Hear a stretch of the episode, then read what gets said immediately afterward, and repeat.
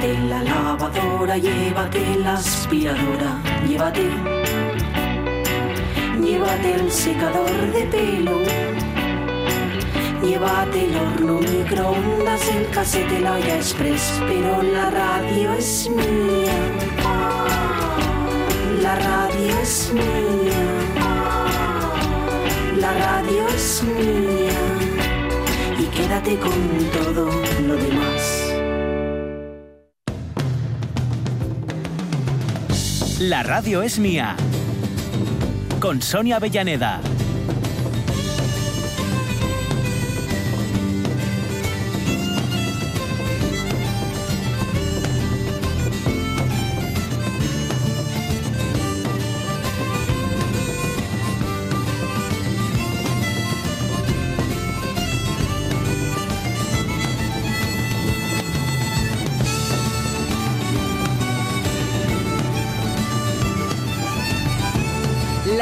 12 y 8 minutos. Comenzamos así la tercera hora de la radio es mía.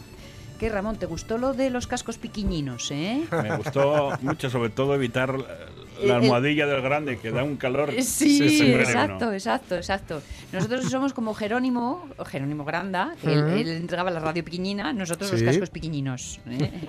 Pero ya ves lo que pasa, que se enredan, chico. En pelés aquí de hora en hora. Pero ¿tú, tú puedes creerte que de, en cinco minutos de un informativo se enreden de esta manera? Bueno, pues sí, sucede. Tienen vida propia. Nada, aquí nos pilláis que estábamos con lo del chozno, el tatara, tatara, tataranieto, o así. Mm, O sea, acabamos un ya, poco... em, se me ha quedado una, mm, ¿cómo iba a decir? Un truco memotécnico Sí. involuntario que me he ido a Chosco Sí, de Tineo. y ya, El sí, sí. El chosco de Tineo, señor, ¿en qué estaría yo pensando?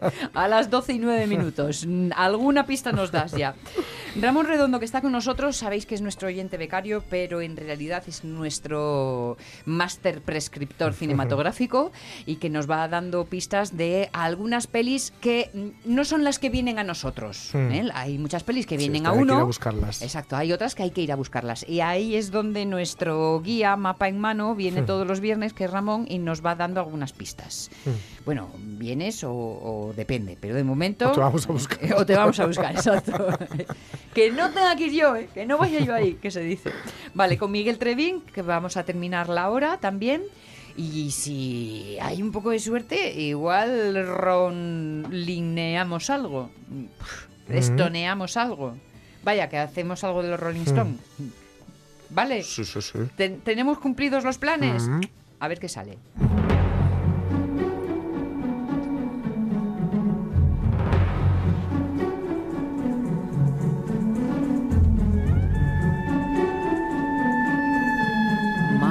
Aire acondicionado que están poniendo ahí fuera es enorme. Sí, de ¿eh? grande. Como haga ruido. Me ha tocado vos algo para vosotros, no, y para No, Y para abajo. A nosotros va a tocarnos lo que sabe. sí, pero bueno, el aire acondicionado también para nosotros es un poco veneno. Sí, sí. Para, Para la garganta y para la tal. garganta y todo eso, sí, señor. Bueno, nos vamos a acercar a una peli de animación. ¿Cómo te gusta la animación, eh, Ramón? Eh, bueno, no hay que hacer ascos a ningún tipo de, No, tienes razón. de cine. Yo, además, eh, no distingo mucho los. Para mí es o cine bueno o cine malo. Bien, Sí. eso me gusta. No hay documental, no hay animación, es Mm. cine. Sí, señor, sí, señor. Eh, se llama Buñuel en el laberinto de las tortugas de Salvador Simó, como ya nos anunciaste en el eh, Facebook. Pero además vas a ponerle mm, un poco frente al espejo de otra película, Un día más con vida, de Raúl de la Fuente y Damián Nenov. Y mm, de alguna forma en esta comparación mm, me da la sensación de que alguien va a salir ganando. Intuyo, vaya. y como aquí en este juego la pelota y es mía, pues ganará Muy bien. la que yo elijo. Tú y el de la pelota, el árbitro y lo, y lo Todo, que tú sí, mandes. Sí, efectivamente. señor. Animación que últimamente eh, parece que la cosa va increchendo. Eh, sí, en, en España ya hay un... Bueno, no se puede llamar industria. ya- el cine en general no tiene mucha industria, pero ya hay un, unas cuantas películas de animación eh, de todo tipo eh, a lo largo de los años eh, aquí en, en España. Sí. Y en el cine de animación de adultos, que no estoy hablando de, de- de cine X ni nada de eso. Sí, sí.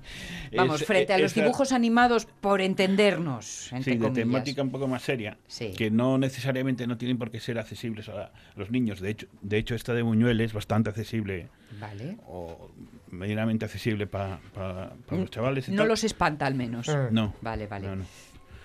Entonces, eh, desde un perro llamado Dolor, aquel eh, Mm. experimento de Luis Eduardo Aute, Sí.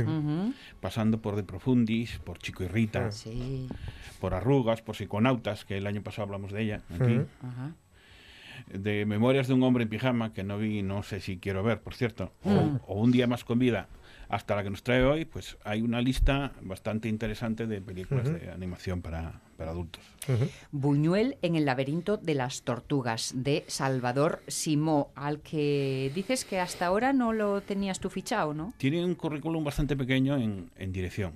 Mm. De hecho, yo busqué, Sí. eh, es el primer largo, él tiene un- una especie de web serie de, de- de episodios Mm. pequeñitos de menos de un, de un minuto Ajá. y dos o tres episodios de una serie de animación y esto es lo que tiene, pero eh, él tiene experiencia en el cine, en el cine además comercial importante en Hollywood y fue encargado de, de los efectos visuales en películas como la versión carne real, en, en imagen real, perdón, del, del libro de la selva, Mm. Vale. en el Piratas del Caribe, La venganza de Salazar, esa en la que salía Javier Bardem, Sí. de Prince of. Persia Mm. Mm. o la del Príncipe Caspian de las Crónicas de Narnia, de Narnia. Vale, vale. O sea que la industria sí que la conoce, trabaja en ella o trabajaba en ella, trabajó, pero es la dirección en donde en donde se estrena, digamos, ¿no? De alguna manera. Sí, sí, Vale. se estrenó bastante bien. Él además impone un, un presupuesto bastante modesto, bastante exiguo. Mm. Vale. Eh, no llegaron a los 2 millones de euros, que la verdad que para una película ahora hoy en día Ya. es bastante poco. Y no se nota demasiado. Mm. Bueno, eso significa que tiene, que tiene buena mano. Cuéntanos un poco la película, qué, qué recorrido hace. A ver, la historia es, eh, en- nos encontramos a, a Buñuel en, en París en los años 30. Vale. Acaba La Edad de Oro, eh, fue un éxito y un escándalo a la vez. El éxito fue seis días en cartel llenando y luego prohibirse hasta 1981 Ostras.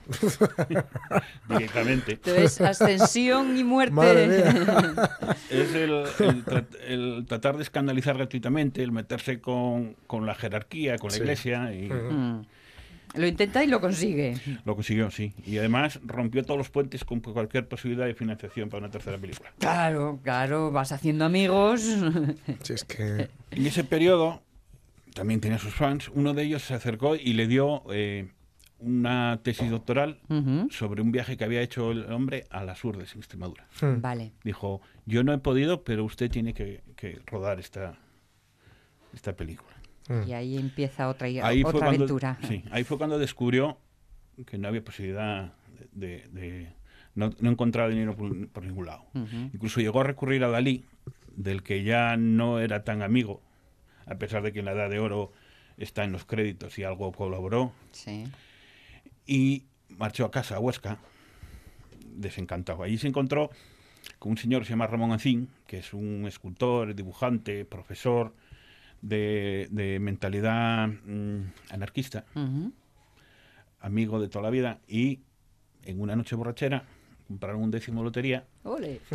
y le prometió que si tocaba, le financiaba. Venga, venga, lo que empieza así y luego a ver cómo acaba. En la película toca y la historia se cuenta así, pero yo supongo que es leyenda urbana. Hay quien dice que, como buen anarquista que era, era como una especie de blanqueo de, de botines de otros lados. Los anarquistas solían atracar bancos y alguna cosa así en aquella época. Bueno, hombre, llámalo lotería, eh, llámalo X. El caso es que se fueron para las urdes. Vale.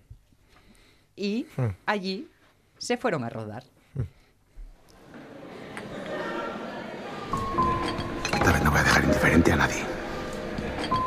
Llamar la atención, pero de verdad. Tú, el rey del surrealismo, haciendo un documental. ¿Qué, ¿Por qué no? Si estas navidades nos toca la lotería, te pago el documental ese. Eso sí que sería surrealista.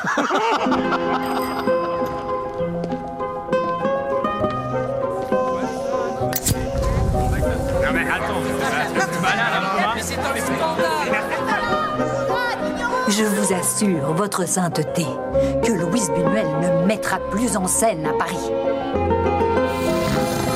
Vous avez un appel d'Espagne. Luis, soy yo, Ramón. ¡Que me ha tocado la lotería! Las Urdes. Unas 8.000 personas en 52 pueblos.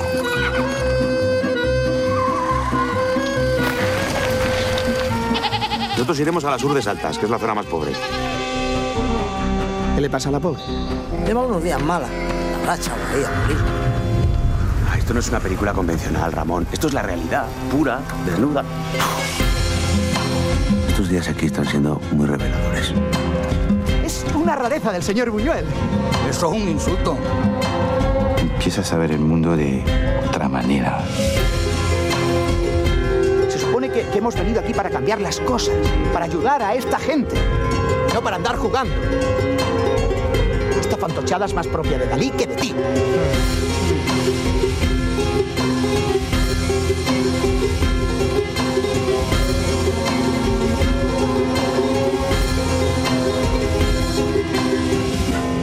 Todo toma un significado diferente.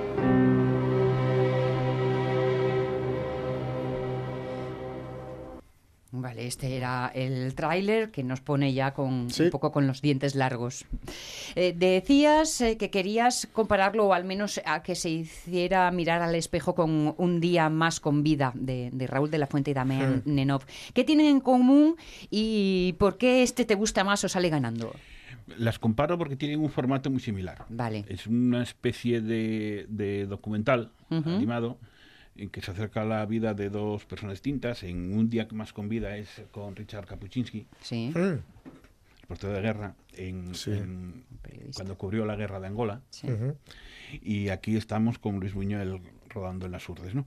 Pero... eh, Los mira con diferente tono, sí, ¿no? la diferencia es que, eh, que- que la de la de un día más con vida parece un vídeo promocional que mandan al Vaticano para poder eh, a, Canonizar, a, porque yo no digo que Kapuczynski no haya sido una buena persona, Vale. pero, pero nadie es blanco radiante. que- Sí, sí. Entendido, sí, sí. Nadie es tan buena persona. Claro, y menos en medio de una guerra. Claro, claro, aún, aún menos. Que, tienes que hacer lo que puedas. Sí, sí, sí, lógico. En este, eh, en la de Buñuel, pues lo trata, bueno, como era, por lo visto, era caprichoso, era un, un- un burgués acomodado que sangraba a sus amigos para para sus películas, era tenía habilidades de, de artista de todo por el arte. Sí. Y, y lo- así lo retrata, no tiene ninguna piedad. Vale. Bueno, no- eh, lo cual lo hace mucho más creíble entonces. Sí, yo creo que sí. Al, al artista. Sí. Pero decías que Buñuel en la historia comparte de alguna manera también protagonismo con el de Les Perres, con Ramón Acín, ¿no? Con Ramón Acín, que era, ya lo había dicho antes, que era un escultor, un pintor, Sí. era profesor, eh, era un anarquista y puso, de, de la forma que fuera, puso Les Perres porque quería Sí. dar a conocer la situación de, de las urdes, que al fin y al cabo solo era una población que 30 años después de empezar el siglo no había llegado al siglo XX. Cierto, cierto. Sí. Era un eh, era quizá un, un ejemplo extremo, pero un buen ejemplo de cómo, cómo teníamos todavía el país a, a medio coser. Y un ejemplo que no queríamos publicitar. Sí. Estábamos en, Las en la vergüenzas bajo la alfombra. ya estábamos en la República y Mm. tampoco la República quería publicitar mucho todo Mm. aquello. Mm, Es cierto. Eh, por lo tanto, de alguna forma, los dos comparten espacio en la en el Sí, sí, en son la cinta, ¿no? coprotagonistas. Además, eh, tiene importancia lo de Ramón Ancín porque eh, fue fusilado en el 36, nada más comenzar la guerra civil, 15 Ya. días antes que su mujer. Vaya, Entonces, ponerle un sitio en la historia está bien. eh, está bastante bien. sí. reconocerle el, el esfuerzo. Esta, de alguna forma, eh, bueno, claro, eh, nos cuenta, es una peli que nos cuenta cómo se hace una peli. Sí, es una historia de, de cine dentro del cine. Sí. Es también una historia de crecimiento del coming of age, que se dice en inglés y Ay, tal. ¿cómo, cómo se llama eso? Coming of age. Ah, sí. Eh, creo que sí, sí. ¿Que, que viene a ser eh, cómo hacernos mayores o qué? Sí, que- eh, ¿Cómo sí. ganar años? Algo así. Ah. Sí, cuando vas avanzando la edad. eh, sí, sí, sí. O sea, cuando eh, pasa toda la Madurar. vida de un alguien, es Sí, un coming of age. Sí, el- y el, y el ir Ese- madurando. Es el pasar a, a, Ah. digamos, a la adultez, Sí, todo, Vale. sí, sí. a hacerse un hombre, Bien. por de alguna manera. vale, vale. Y aquí en este caso, claro, el, el- el pijo que llegó a, a, a la- A las Urdes. a las Urdes, derrochando el dinero de Ramón Ancín, que lo primero que hizo fue alquilar un, un Rolls para andar por aquellos, por aquellos parajes. Eh, Para pasar desapercibido, quieres decir. sí, sí, sobre todo. Exacto. Llegó un momento en que, en que algo le hizo clic en la cabeza, ¿no? Yo no sé si, si alguien vio el, el documental este, pero, Hace pero mucho curte, tiempo. ¿eh? hace es mucho tiempo. impresionante. Sí que lo es, sí. Eh, para el que quiera verlo está en YouTube. Es eh, o Las Urdes o Tierra sin pan. Tierra sin pan. Mm. Ujú. Es duro, es duro. Sí. Yo Entonces, lo vi desde sí lo es, sí. jovencina y buf, Ahí cosa. algo le hizo y, y al final consiguió hacer eh, lo que quería hacer o lo que Ramón Acín quería hacer, porque él Mm. quería pasar a la historia del arte como lo más guay de todo. Y, y bueno, y no, en, en este viaje. Estamos en una película de animación en 2D, que no es lo habitual, sencilla, con unos colores claros. Mm. Muy bonito, el- el- la imagen muy bonita. Sí, bueno, eh, también está, claro, eh, eh, influenciada en que está basada en, en una novela gráfica, entonces los dibujos ya están Sí. si predefinidos un- por un el storyboard, por el autor, casi, claro. sí, sí. Mm. Pero mezcla, eh, tengo entendido, eh, creo haberte entendido, Ramón, que mezcla también con imágenes reales. Sí, en, en- cuando está eh, haciendo según qué escenas de- del rodaje, ¿Sí? eh, lo asocia a las escenas rodadas eh, realmente por... Ah, vale, vale, vale. por vale. De hecho, claro, aquí Pero en no dibujo, se ve el... pero en dibujo. ¿Eh? Eh, no, no, eh, o sea, en dibujo se ve cómo la está rodando él Sí. y después ya pone el, el- Las imágenes las reales. imágenes reales. Ah, de vale, además, vale, vale. no de las imágenes que se ven en YouTube, sino de además de una copia restaurada Ah, bastante de bastante mejor calidad. qué bueno, qué bueno. Me El- imagino, per- perdón que No, te me imagino que esta peli mm, es apta para ser premiada y tal. ¿Cómo le va eso? Está a mitad de carrera, ¿no? Todavía le queda pasar, pues, no sé si llegar a los Oscars, a los premios europeos, y todo eso, pero o a los Goya, pero ya estuvo en, en Los Ángeles, donde llevó premio, ya estuvo en, en el Festival de Cine de Málaga, que también llevó premio, Sí. y estuvo en el, en el mayor festival de, de animación que hay, que es el Annecy, que no sé cómo se dice, es francés, y se llevó dos premios, nada más. Bueno, o sea que la cosa no Está pinta bastante mal. bien. no y pinta yo mal, creo que al final de la carrera de premios se podrá comparar bien con, con un día más con Mm. vida. Perfecto. Y claro, en una peli la banda sonora tiene mucha importancia y en este caso sospecho que también. En esta está muy bien. La verdad es que eh, te mete en la historia. eh, no sé explicarlo muy bien, pero yo salí de. y- Solo vi la película esta una vez. Normalmente las películas que yo comento aquí Son las vi en de- el cine, tienen las más vi de una casa, vuelta. la vi tres o cuatro veces. Aquí eh, se estrenó hace poco, la vi en, en la Cinemateca de la Laboral. Sí. Todavía no hay en filming, todavía no hay en- todavía no se pudo ver más veces. Entonces es, la impresión de la primera vez. Vale. No sé si será un calentón, pero bueno, ver, veremos, ver, veremos. la música la dirige un tal Arturo Alcardeluz, que no conozco de nada. Eh, eh, en su currículum tiene música para cortos, para algún documental, para algo de televisión, pero nada para cine, nada más que esto. Pero a mí me impresionó. Te gustó mucho. Pues igual esto es lo primero, pero no va a ser lo último. Yo espero que no. Vale, vale, vale. Yo lo sigo. Tiene buena pinta, ¿eh? Pero claro, Ramón, nos estás poniendo los dientes largos de algo que no podemos acceder a ello todavía. Llegará, hombre, llegará enseguida. Bueno, bueno, habrá que mantener entonces la paciencia, la paciencia, porque es, eh, lo- es verdad que cada vez que te vamos oyendo, pues apetece y dices, ay, esto, ¿eh? hay que, hay que echarle el, el bocado, hay que echarle el diente. Bueno, entonces estaremos pendientes. Como vas a ser de los primeritos que sepa cuando esté ac- eh, accesible, ¿eh? Pues nos avisas. Nos avisas y nos fijaremos en esta, de momento, ir quedándoos con el título en este Buñuel en el laberinto de las tortugas. Déjame una pregunta tonta. ¿Lo de las tortugas se sabe a qué hace referencia? Es eh, en una de las imágenes de la película están viendo desde lo alto de la montaña el, el siguiente pueblo. Vale. Y los techos rústicos son como caparazones de tortugas. y además, Ah. vale. nada uniformes. Entonces, Claro. es un laberinto. Vale, vale, vale. Ah, muy bien. Con nuestro oyente becario, con Ramón Redondo, todos los días en contacto, pero los miércoles de forma especial porque él se convierte en el dueño del balón. Que bien lo ha dicho esta mañana. Gracias, Ramón. Muchas gracias. 12 y 27, tú con los rolín bien. Sí, sí. Bueno, pues nosotros o esta semana, estos días, mejor aún.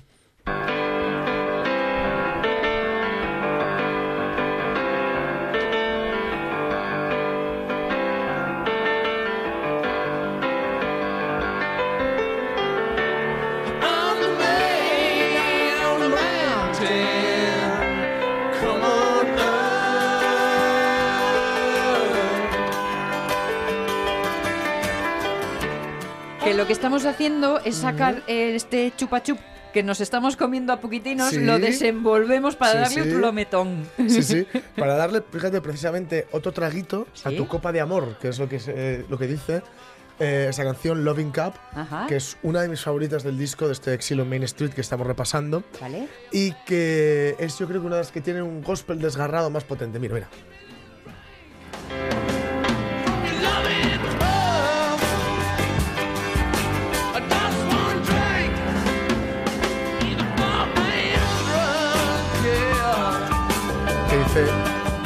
Pequeño trago de esta copa de amor, dice, un, em, solo un trago y no me, no me emborracharé. Dice, Nah. no me emborracharé, si lo hagas, ¿no?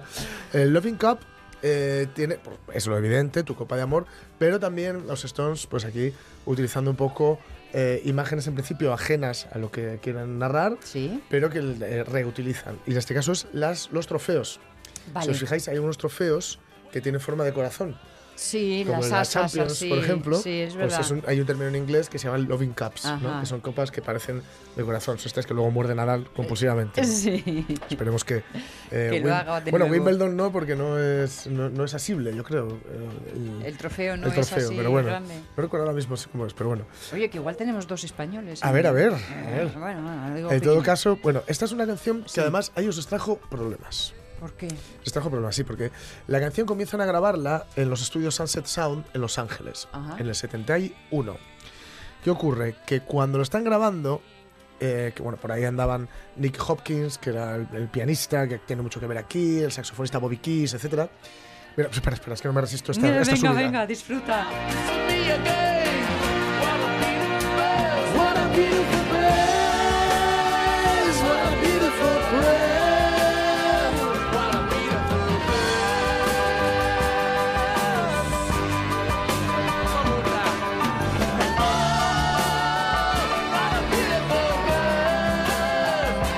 Que es tremendo el trabajo que hacen aquí el, el- el pianista, los, el saxo, la trompeta, es una maravilla. Pero digo, cuando empezaron a trabajarla, Sí. estaban todavía en contrato con la compañía APCO. APCO no es una compañía, no es un sello discográfico, es un management. Y ese Vale. management lo llevaba Allen Klein. Allen Klein es un tipo, es uno de los tipos más odiados de la historia del rock. Era un manager mm, bueno, Pero muy duro. y Vale, un muy- negrero. Y muy malo para, para, sus, para sus autores. A la larga, muy malo. Sí. Él conseguía muchas cosas, Sí. pero el contrato que te daba era, era leonino. Oh, Era un contrato en el cual tú tenías muchísimo que perder y él mucho que ganar. ¿no? Entonces, cuando él, eh, ellos se desligan, Alan Klein, que, que, por cierto estará con los Beatles también, es, eh, o bueno, eh, sí, sí, llega a estar con los Beatles eh, cuando, y, y es casi uno de los motivos de separación últimos, Mm. porque Paul McCartney quería que representara a los Beatles el padre de eh, Linda Eastman, Sí. que, está, que era a la asociación su pareja, Sí. con lo cual ni hablar. La de las Eh, fotos. Eso es. Y el resto, bueno, impusieron un poco a Alan Klein, que era un tipo así con patillas y tal, o sea, un aspecto muy, muy duro, muy de mafioso, Mm. Eh, porque decían que iba a llevarles mejor sus, sus, mm, bueno, sus asuntos económicos, etcétera. Sí. Y esto fue uno de los motivos de ruptura. Bueno, el tipo dijo, esta canción la empezasteis a grabar estando conmigo. Con lo cual consiguió, bueno, mm, tuvieron que darle una parte de las regalías, de una parte de los royalties del exilio Main Street. Y ellos, claro, reaccionaron, desgraciadamente, sacándola del repertorio. Por eso no es muy conocida. Ah, ya me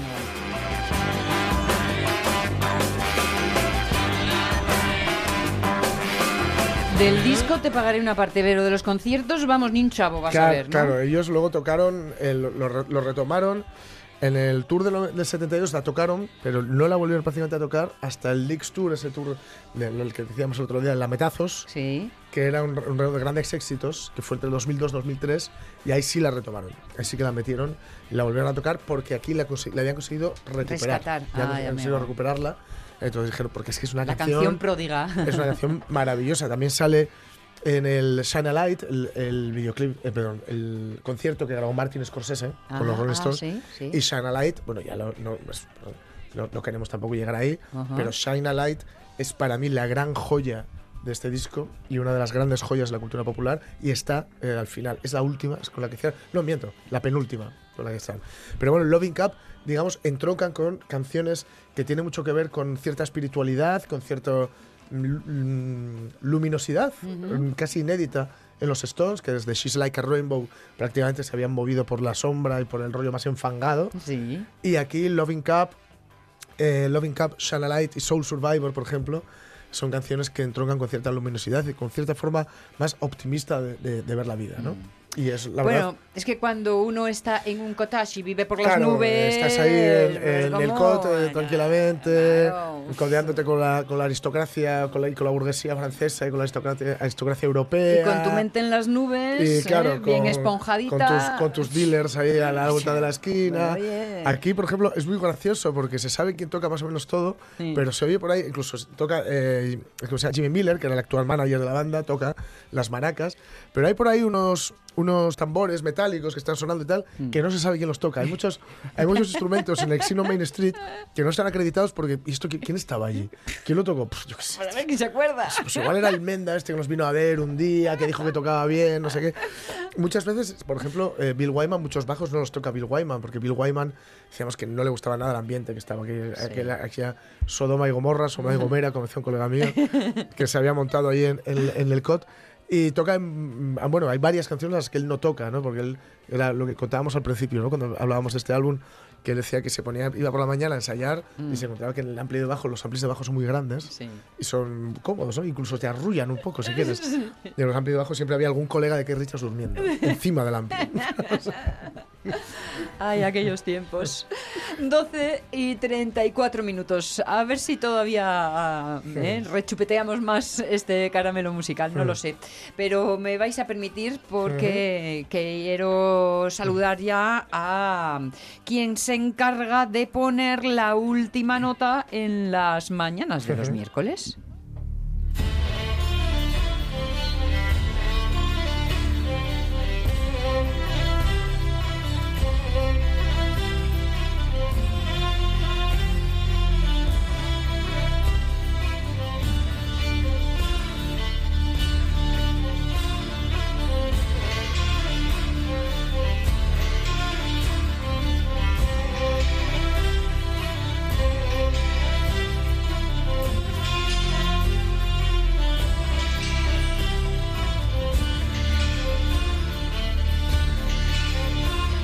Miguel, Miguel Trevín, ¿cómo estás? Buenos días.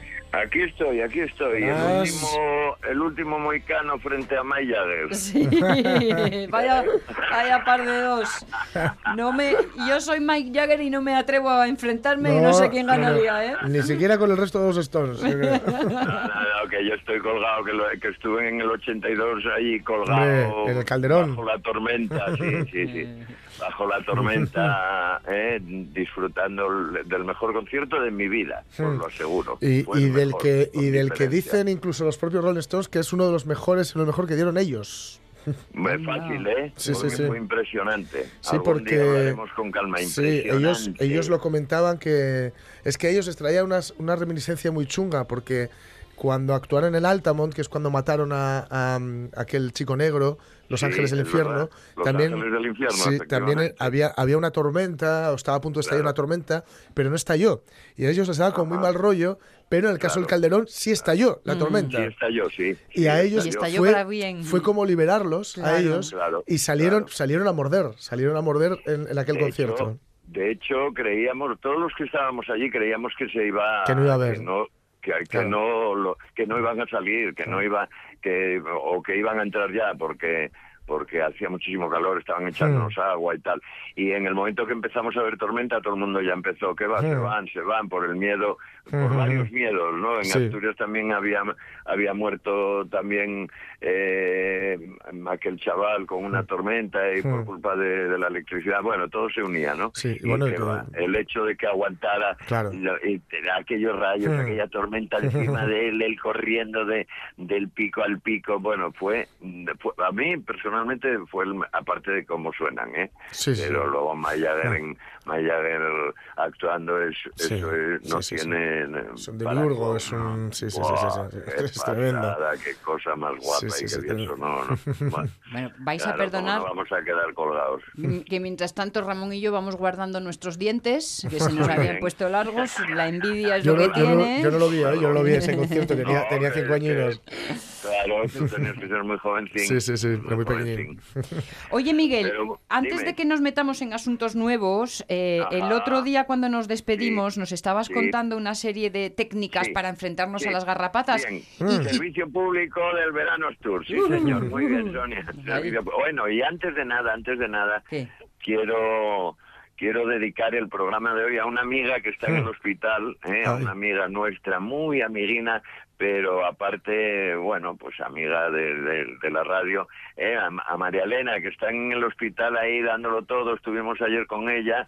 ¿eh? que está ahí y está en el hospital de Cabueñes. Mm, Alguna vez hablé en este programa, alguna vez hablé del padre de ellas, de, de María Elena y de Alicia, del guarnicionero, ¿eh? uno de los últimos guarnicioneros que conocí yo trabajando, es decir, eh, trabajando como se trabajaba antiguamente, que además Sí. era buenísimo, ¿eh? El- eh, un guarnicionero eh, en la zona de Oscos, que fue la última zona, ellos tienen una casina muy guapa en Santalla. ¿eh? Bueno, pues quiero dedicarlo, ¿eh? quiero Vale. dedicarla porque estuve viéndola ayer y estuve, estaba como yo cuando estuve en el mismo sitio hace, hace unos pocos años, allí agarrada al oxígeno. Bueno, pues aquí estamos. Ten cuidadín con lo que voy a contar hoy, María Elena, porque sobre todo hay algo del servicio público de la comidona que, que, que es un poco fuerte para el hospital de Cagüeños. Pero bueno, ya lo veréis. Vale, nos, a- veréis. nos permites que nos unimos en lo de mandar buena energía para María Elena, Muy bien, ¿eh? eso es estupendo. La Bien. energía siempre llega. Muy Claro bien. que sí, claro que sí. Bueno, pues efectivamente, tienes razón. ¿eh? El- en el servicio público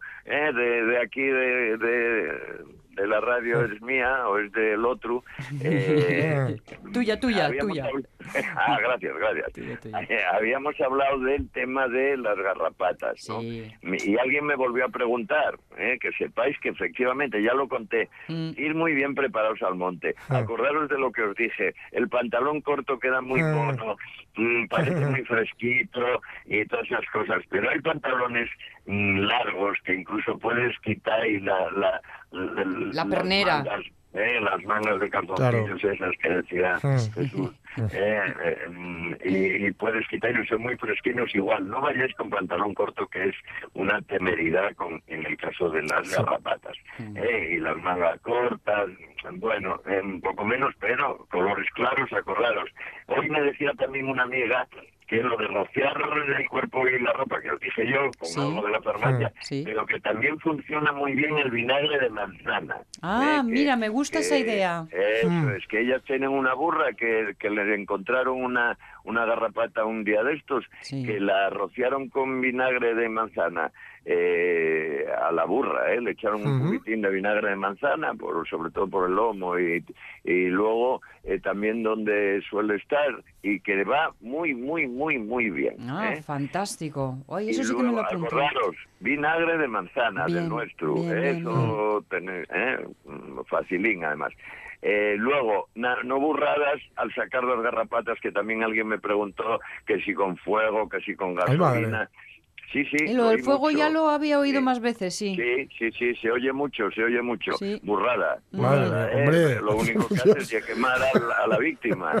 Quemar- no digo yo que no quemes a la garrapata. Sí, sí, efectivamente. claro, pero- Pero, pero Oye, la víctima dos en uno. acaba en el hospital, ¿oíste? Dos en uno, acabamos con todo. Efectivamente, efectivamente. Y la gasolina parecido, Hmm. ¿eh? parecido. Y ya si unes fuego, si, si echas gasolina no funciona y dices, bueno, pues meto y fuego. Exacto. Pues ima- imaginaros la que armáis, ¿eh? la antorcha humana que armáis. ¿eh? O sea que nada de tal. Un Vale. cuenquín con un poco de alcohol eh, para ponerlas, para tirarlas después de que caigan Ah, y unas pinzas por si mm, tenéis que tirar de ellas un poquitín. Pero Ya ojo- dije la otra vez Ojo que no se puede tirar así a, a- a lo bruto, Eh, que lo hay que, que hay que desenroscarlas, ¿no? Eh, hay unas pinzas que de- van desenroscando. Y si no, yo, a, a nosotros lo que mejor nos funcionó siempre es un bastoncillo impregnado en aceite y durante 5 o 10 minutos les vas dando con el bastoncillo impregnado en el aceite encima. Yo eso y lo- acaba cayendo. Eso lo aprendí en los Mm. oscos, lo del aceite. ¿eh? También es cierto es. que sobre todo, sobre todo cuando estás recién, cuando estás recién prendida a ti, Sí. que todavía está muy Ajá. pequeñina, muy pequeñina, porque Claro, el aceite al claro. cubrirlo las ahoga, porque no permite la entrada del oxígeno. Bueno, y luego, y luego como se agarran y agarran mal porque el aceite ya sabéis No les deja. Eh, eso es eh, se agarran ya la- eh, eh, las mandíbulas con las que se agarran pues pues se deslizan ¿eh? Claro. y cogen mal, acaban cayendo y si no esperáis 5 o 10 minutinos todo el rato dándole y, y si no con la pinza tiráis un poquitín y va a ser muy poco y, y lo bueno de este tema es que os sale entero ¿eh? Y eso es Y muy importante. Nada más. Eso es Y muy con importante. eso, acordaros de eso. Y con eso y un bizcocho, pues vais hasta mañana a las 8 como mínimo. Muy ¿vale? bien, muy bien, muy bien. Bueno, bien. Bueno, Oye, pues servicio público. Exacto. Ver. Como ya estamos eh, sanos y Sí, lozanos, porque el, el año pasado a mí me, me picó una, o Sí. eso me- o, o Ah. al parecer mm, fue lo que me dijo el médico, que tenía que ser la médico, que tenía que ser una, Ajá. pero fui muy tarde, fui, mu- fui muy tarde, fui, fui tarde nivel tener 39 de fiebre.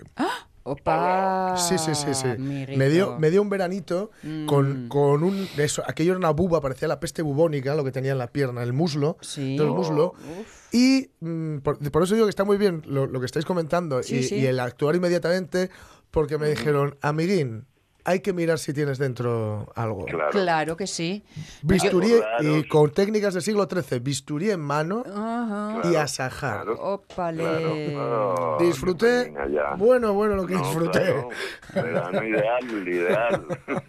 Madre bueno, mía. por eso lo que os dije el otro día, cada Mm. vez que hagáis un paseo de esos, acordaros que además están en muchos sitios, Mm. en los helechos, Mm. en la misma hierba, eh, en- en- los hay, las hay en muchos sitios, y entonces cuando deis un paseo largo, un sendero tal, que en Asturias helechos hay en todos los lados, Sí. porque los hay en plena ciudad, o sea que imaginaros. Sí, sí. Eh, cuando lleguéis no pasa nada, fijaros. Y Mm. si lleváis ropa clarina, que era lo que hablábamos el otro día, mejor, que las veis mejor andando por ahí buscando Claro. un sitio donde meterse. Claro, claro. Pero si no, a ser posible, como toda la vida, es mejor hacerlo en dúo. ¿Eh? en parejina, pues además os, toque- os tocáis un poquitín, Claro. que Eso, mejor, eso.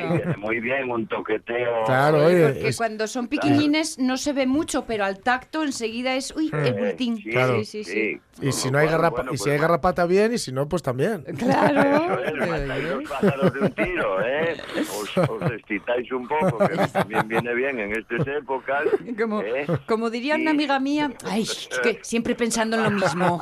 Qué bien. Dais una pequeña excitación Claro, claro. la garrapata que baja todo. También eso es verdad, ¿eh? Que la garrapata estéticamente baja cualquier tipo de excitación que haya. Sí, bueno, Bueno, sí.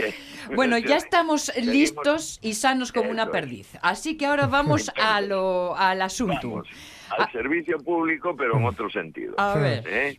Atención, atención, anuncio es, y consejo de. Miguel Trevín. Eso Fabada es, en sí, este pero caso- menos. Eso. En este caso va a ser para veraneantes sobre todo. Vale. Y alguno nuestro despistado. Sí. ¿eh? Alguno nuestro despistado. Para María Elena no, María Elena no. María Vale. Elena no. Vale. En este caso voy a hablar de la fabada. ¿eh? La fabadona. Y claro, una Sí. fabadona en el hospital de Cabueñes tampoco. No la Cuidado. veo, no, no. No solo para. María Elena, cuidado también que no es comida de verano. No, yo no, no, no, entiendo, no. yo entiendo eh, que la gente que viene de fuera, que a mí me lo explicaron mucha gente, porque yo siempre les decía, pero bueno, hombre, vais a comer una pavada, un calor de 30 grados, tal, y me dicen, pero bueno, Miguel, ¿cuándo quieres que la comamos? Si vivo en Albacete. Ya. ¿eh? Entonces digo, claro, también es verdad, también es verdad. Pero, hombre, cuidado, no es una comida de verano, es una comida fuerte hecha para un clima duro, Hmm. eh, como nuestro, en la, sobre todo antiguamente, y para un trabajo Y para muy currar, también. claro. Eh, claro, claro. Hoy, por ejemplo, mm, casi todo el mundo y casi ya los buenos y las buenas cocineras, y en mi caso se lo agradezco mucho, lo que hacen Mm. suelen desgrasar el compango eh, Ah, cociendo por separado. Ya sabéis, ¿eh? Sí, a los sí. que no seáis de aquí, el compango y todas esas cocinas, o son todas esas cocinas que meten el chorizo, el, eh, eh, la, la- vaya, la morcilla, Sí. todas esas cosas que van ahí dándole tanta gracia. en traducción- compango. Traducción simultánea, el chichu. Hmm. Eso es. Ajá. ¿eh? Y entonces, ese compango lo que hacen ahora muchas cocineras y cocineros es cocerlo aparte. Sí. ¿eh? Lo cocen aparte y luego cuando ven que ya sacó una grasa adecuada, pues luego ya lo juntan. ¿eh? Lo juntan para el último cocido, digamos. ¿eh? Mm, eh, partiendo de eso siempre, de que la fabada es un plato muy duro. Luego, sin inventos.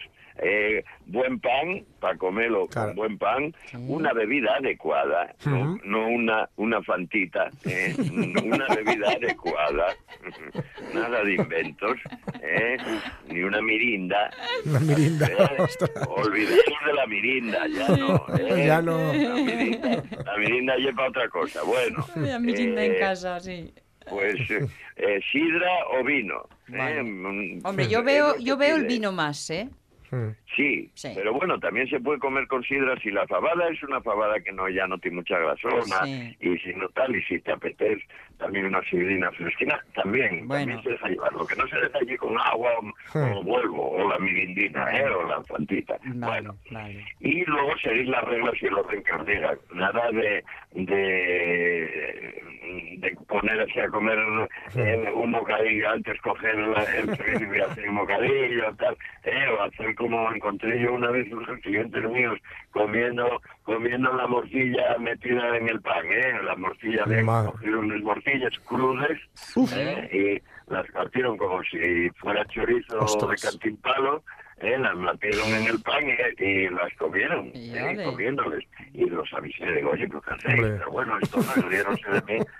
No, claro, estaban bebiendo también un ron que llaman ron mala. Ah, ay, amigo. Es una cosa que ya os contaré un día que se hacía en la zona mía, que eso, el ron málaga es una cosa, que, bueno, quema. No digo más. Vale, vale.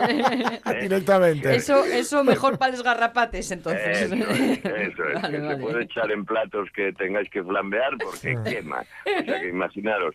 Y a ellos les pareció estupendo. Incluso les hizo gracia que les dijera yo eso, de que no se podía. Pues está buenísimo, Miguel. Y al día siguiente, claro, imaginaros, estaban malísimos. Claro, claro, claro. Malísimos, ¿eh? Pero malísimos. Bueno, Bueno. sin inventos. Vale, sin vale, inventos, vale. Seguir las reglas. Vamos a ser Y buenos. luego, no es un plato de barateo, no es un plato Ah. barato, no Mm. os equivoquéis con eso. Sí. Es un plato que necesita tiempo. El, el, eh, la fabada buena mm, en tiempo solo, ¿eh? Y, y Mm. necesita mucho tiempo. Es un eh, que casi es el fun- fundamental. El, Ah. El ingrediente truco, ¿no? fundamental, sí.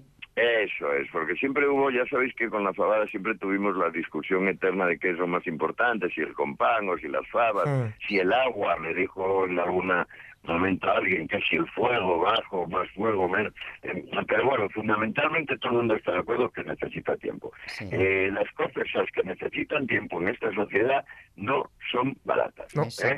Entonces, si lo veis muy, muy, muy barato en algún sitio, acordaros de la vieja de la pavana, de la tele, esa Ah, sí. que odio No hay yo, prisa. ¿eh? El personaje ese que odio absolutamente, no a la persona, ¿eh? al personaje. Sí. Esa paisana que corre cuando viene alguien que le parece a ella de ciudad y echa a correr subiendo los espaldas. Sí.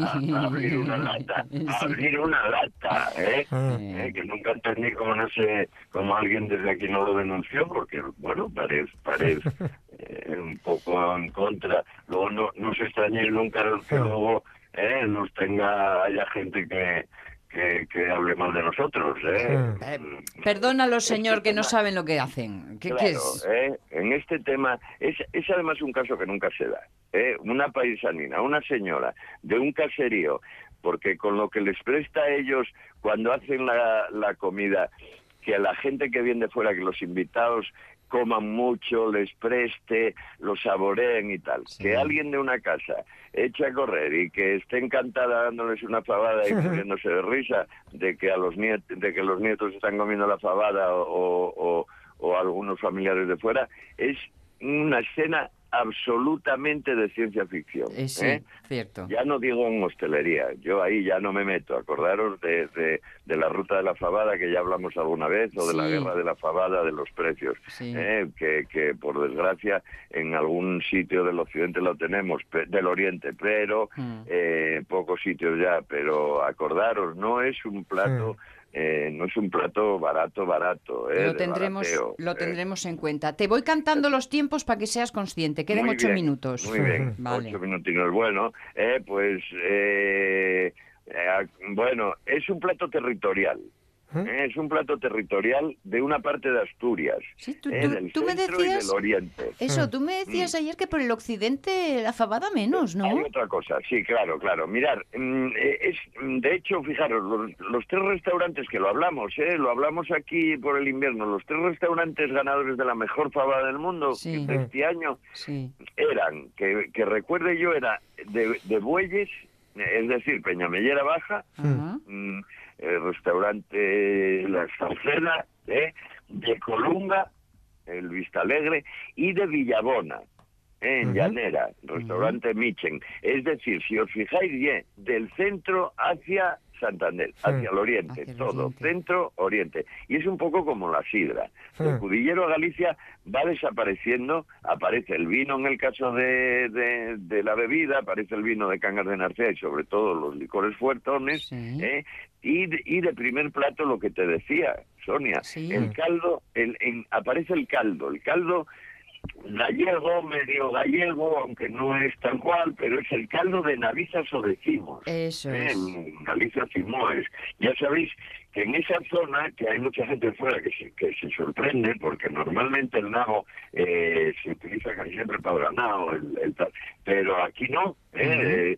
Eh, en las navizas, que, que la, la, la hoja, la- es, es el plato que es se llama el caldo, el caldo nuestro, ¿eh? que es el que se come Hombre, según época, es verdad que según la época, si no hay navizas, se hace también con bertas, eh, con repollo, el caldo de los secos de repollo a mí me chifla, hay gente que no le gusta, pero a mí me gusta especialmente, incluso de, de frijoles, de judías verdes, ¿eh? pero es un plato que quizá no es tan fuerte como la fabada, pero antiguamente lo fortalecían porque también se trabajaba duro y también el clima era Sí. duro también, ¿eh? Y lo fortalecían con unto, ¿eh? con, el, Ah. con el unto con el unto del cerdo, con el unto del cerdo. Hay que todo. decir, hay que decir para los Sí. de fuera, sobre todo, eh, Miguel, que cuando estás hablando de caldo, no estás hablando de una sopita, Muy bien, precisamente. Muy ¿eh? bien, muy bien, muy bien eso, Sonia, porque es verdad que es,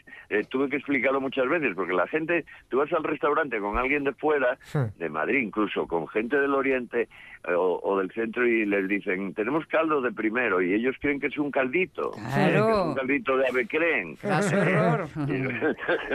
y luego cuando llega no dan crédito a lo que bien. No es, no es un caldito, sí señor, Sonia, es verdad. ¿eh? Hombre, hoy, hoy le suelen echar, lo, lo animan, ¿eh? lo divierten un poco con, también con huesos de jamón, un poco de chorizo, con chichos.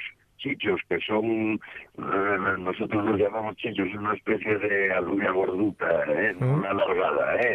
algo pequeñín y tal. Y, y a mí me gusta, ¿eh? a mí es un plato que me gusta mucho porque también es verdad que soy de, de, de sabores no muy fuertes ¿eh? y el estómago tampoco lo tengo. Pero bueno, era un plato. Entonces acordaros, los que pidáis, acordaros que en esas zonas, claro, ir a ir a toda la zona de, yo que os diría, ¿eh? de toda Cangas de Narcea, por ejemplo, Grandas de Sabine, Los Oscos, tal. Y, hombre, hoy hoy la sidra la hay en todos los sitios, incluso en Madrid, porque aquellos problemas que tenía con el transporte y tal, yo creo que se fueron perdiendo. Y tenéis la sidra, pero si os fijáis, veréis que esas sidras salvo una que se hace en Taramundi, pero casi todas esas sidras son del centro de Asturias o del oriente de Asturias. Y con la fabada lo mismo, ¿eh? la fabada potente, la fabada potente de ahí. Así como, por ejemplo, para mí los frisuelos más ricos son los del occidente. ¿eh? cada uno tiene su Claro. gusto, ¿eh? que son muy, muy delgadinos, ¿eh? que tienen que ser casi, casi, casi transparentes. ¿eh? Cuando más presta. Entonces, cada zona, los que estéis oyéndonos de fuera, ¿eh? Cada, que si vais a las zonas, fijaros antes un poquitín, Eso. un poquitín, y no, porque eh, luego, claro, no, ¿eh? no, No, nos sí. pongáis caldo luego porque os equivoquéis vosotros. Como ¿eh? dicen en mi casa, luego no digas que estaba crudo y no coció. ¿Acordáis vos- ¿Os acordáis de aquel articulista que lo hablamos una vez aquí, aquel articulista gallego Manuel de Lorenzo, aquel que había que había hecho una, un artículo eh, Asturias, patria de quién o algo así, que Ah, hablaba sí. de la pavada, que decía que la negaba, que decía, hombre, vas a un sitio que te ofrecen pavada y, y lo que te dan es una aluviada, te dan, te dan con alubias, pero si eso no, no aparece ni en la regenta, que decía que no era tradicional, ¿eh? Bueno, hombre. Eh, nos ponía caldo. Pero bueno, a- aquel era un poco, decía que Y no a caldo occidental, precisamente. Era un cerdo lanzado sobre unas faves, decía. Déjalo, Hugo. La envidia y es lo que tiene, ¿eh? que te hace hablar Sí, así. Gallego, ya sabéis cómo. Bueno, Oye, venga. quédennos dos minutos, pero dos minutos de dos. O sea que Muy tienes... bien, aprovechaos. Jorge con Jorge. Jorge con Hombre. Jorge. Vamos a ver, música, música. Como esta. Mm, quiero poner, eso es, la fiesta. de ¡Ay, Miguel qué buena! La tocó el sábado. Eh, tocó Metrópolis. Sí, sí, ahí estuvimos. Me dijeron, no sé Jorge qué dice, me dicen que ya no habla tanto Jorge. No, no, no, es verdad. Eh, Habla menos. dijo algo de la guitarra. Sí, sí, sí. Que va desapareciendo el personaje Sí, sí. también ¿eh? y apareciendo la persona y la música. Y la música. ¿eh? Y apabullante, ¿eh? Eso me dijo todo el mundo. Sí, sí. Que sonó muy bien, Sí, que sí. estuvo muy bien. Ujú. ¿eh? Además, acordaros, fijaros cómo qué curioso que vaya desapareciendo el personaje. Hmm. Esta canción, La Fiesta, Hmm. es no es de los 70, era de Madson. Anda. Era el anterior grupo Sí, sí. de ilegales, nació de Madson. ¿eh? Ay, Pues aquí está la fiesta. Un día os contaré de dónde viene esta historia. Ah, bien, bien, bien. Venga, hecho, hecho, genial. Pues como charlar contigo es una fiesta, Miguel Trevín, eh, pues eh, nos queda peripintada para esto de ponerle final a la conversación. Gracias por todos tus consejos de servicio público y eh, seremos cautos a la hora de hacer la Sí. petición del menú. Sí, sí, sí. ¿eh? Ahí está. Cuidadín, eh, cuidadín. Hasta el miércoles que viene y dale besos a Un María beso. Elena. Adiós, Besos. hermosos. Eso. Ánimo, energía, venga. Venga, besos gordos. Besos Nada, de todos. De Ramón Redondos, chao Ramón. Chao. De Omar Caunedo, de Jorge Alonso, aquí quien os hablo. Mañana nos vemos, poco, una hora, a partir de las 12. Antes, em, investidura. Investidura. Vale. Debate de. Venga.